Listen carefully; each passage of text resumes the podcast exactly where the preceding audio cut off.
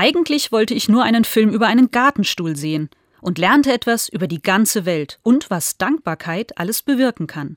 Man kennt ihn, diesen typischen Plastikstuhl. Er ist überall, ob auf dem Balkon, im Schwimmbad oder am Kiosk.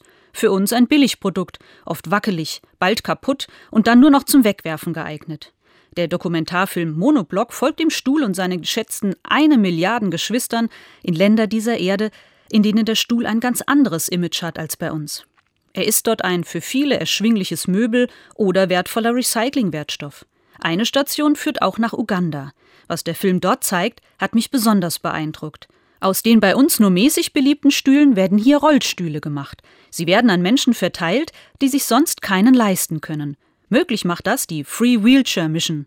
Der Verein hat nach eigenen Angaben zusammen mit Partnern schon 1,4 Millionen Rollstühle in 94 Ländern kostenlos verteilt.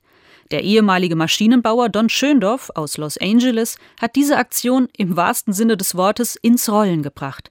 Er sagt, ich bin Gott dankbar dafür, dass ich viel Glück hatte. Mir ist in meinem Leben so viel geschenkt worden, so viele Leute haben mir geholfen. Wofür? Nur für mich? Ich möchte etwas zurückgeben. So beschreibt er seine Motivation. Und so entwickelte er aus dem billigen Stuhl den billigsten Rollstuhl der Welt. Durch das Geschenk der Mobilität neue Würde, Unabhängigkeit und Hoffnung zu geben, das ist das Ziel der vielen Helfer und Spender der christlichen Organisation. Für mich ein eindrucksvolles Beispiel, wie ein Mensch, mit Gottes Hilfe, selbst aus einem einfachen Plastikstuhl überwältigend viel Gutes entstehen lassen kann.